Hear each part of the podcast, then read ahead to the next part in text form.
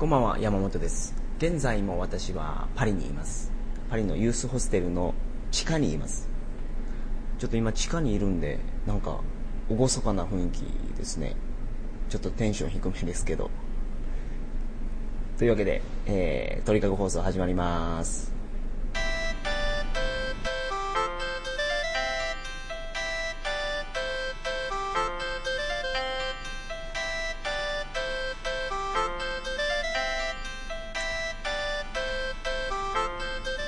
どうも、山本です。2006年4月14日、鳥かご放送第27回をお送りします。番組に関するお問い合わせは、info.tkago.net、info.tkago.net までよろしくお願いします。えー、っと、本日から、えー、フランス編ということでですね、フランスのことをお話ししたいと思います。で、フランス編第1回目の今日はですね、えー、と、エッフェル塔についてお話ししたいと思います。やはりパリといえば、パリといえばっていうかフランスといえばエッフェル塔やと思いますけど、エッフェル塔に登ってみました。あの、僕東京タワーにも登ったことないんですけど、まあせっかくここまで来たんで、エッフェル塔に登ってみました。で、エッフェル塔の上でいろんなことを、えー撮ってみたので、それを聞いてください。どうぞ。えー現在私はエッフェル塔の一番上にいます。地上から300何メートルのところですね。めっちゃ高いです。怖い。ほんで、あのー一番上は金網なんで、風が、えーっと、思いっきり吹いてます。ちょっと風が一番吹いてるところに行ってみますわ。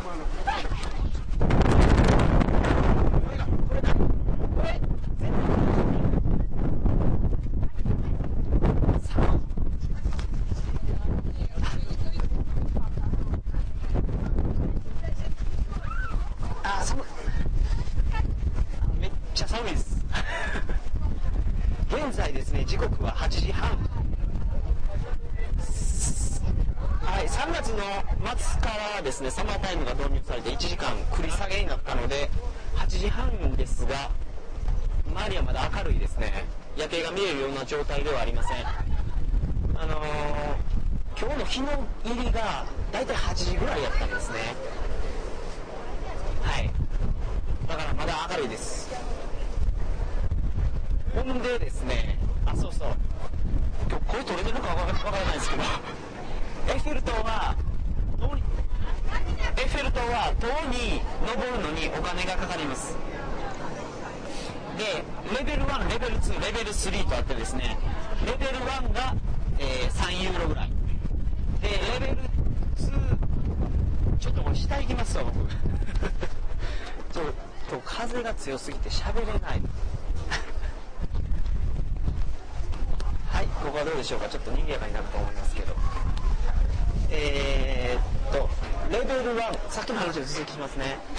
レベル1が、えー、っと、大体、すいません、何も覚えてないです。一番上、レベル3まで来たら11ユーロです。で、せっかくここまで来たんですから、レベル3を目指しましょう。11ユーロで一番高いところまで行きましょう。えーと、塔の1階にはですね、人がいっぱい並んでます。ちょうどあの、アミューズメントパークのディズニーランドとかの乗り物の前にある迷路みたいなやつがあってですね、そこに人がいっぱい並んでます。それに並んで上まで上がってください。えー、レベル2のところでエレベーターを乗り換えますんで、一番初めのエレベーターは別に窓際を通らなくてもいいです。一番初めのエレベーターはど真ん中でもいい、どこでもいいんで、一番奥まで進んでください。で、開いた瞬間にすぐ降りて、えーと、2機目のエレベーターに登ると窓際を押さえることができます。登っていく様をですね、えーリアルに感じることができますね。あと、そうそう、エッフェル塔の上にはですね、えーこの国はこの方角ですよ、この国はこの方角ですよっていうのを全部書いてるんですよ。で、日本はこの方角っていうのもありました。えーっとですね、何メートルやったかな。結構だと思いますよここから。ちょっと待ってくださいね。写真撮りましたからえー、っと。あそうそう。あ見えました。東京まで9739キロ。横浜まで9760キロ。ということです。へえああと料金ですけどトップフロアが11ユーロセカンドフロアが7.7ユーロファーストフロアが4.2ユーロです。はい。それではこんな感じでエッフェル塔からの中継を、えー、終了します。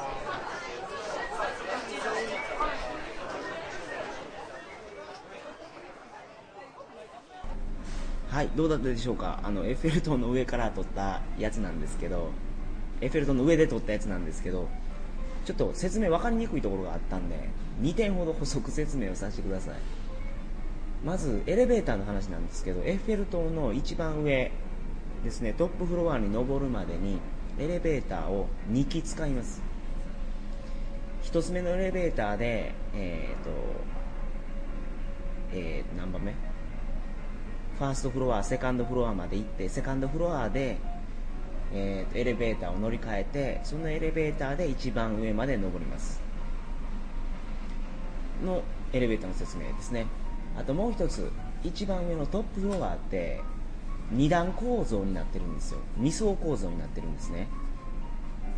で、下の層は、えー、全部ガラス張りで、外が見えるようになってます。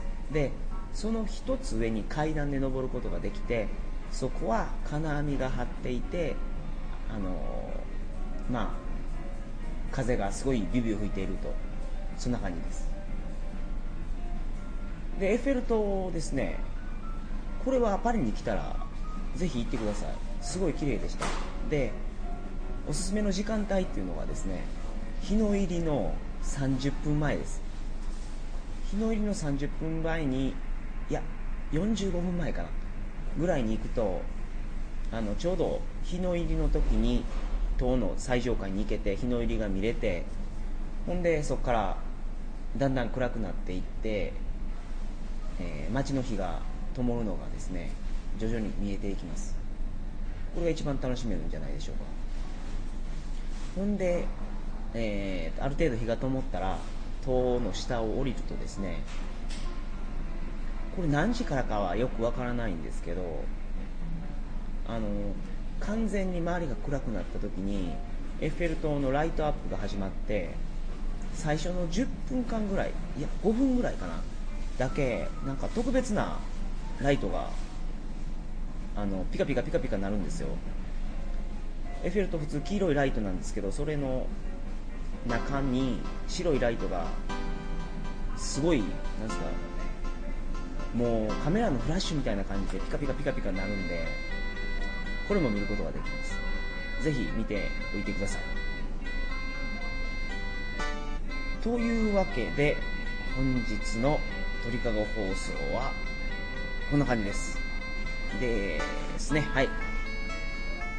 他なんか言うことはないですわ。ああとエッフェル塔から凱旋門までは歩いて行こう思ったらいけないことはないですけど、あの、30分ぐらいかかります。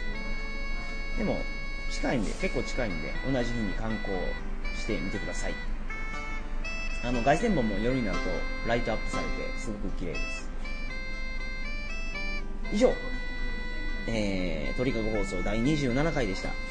次回の放送は4月14、違う、2006年4月21日です。鳥かご放送第28回を皆様お楽しみに。次回はですねルーブル美術館についてのお話をしたいと思います。それでは皆様おやすみなさいませ。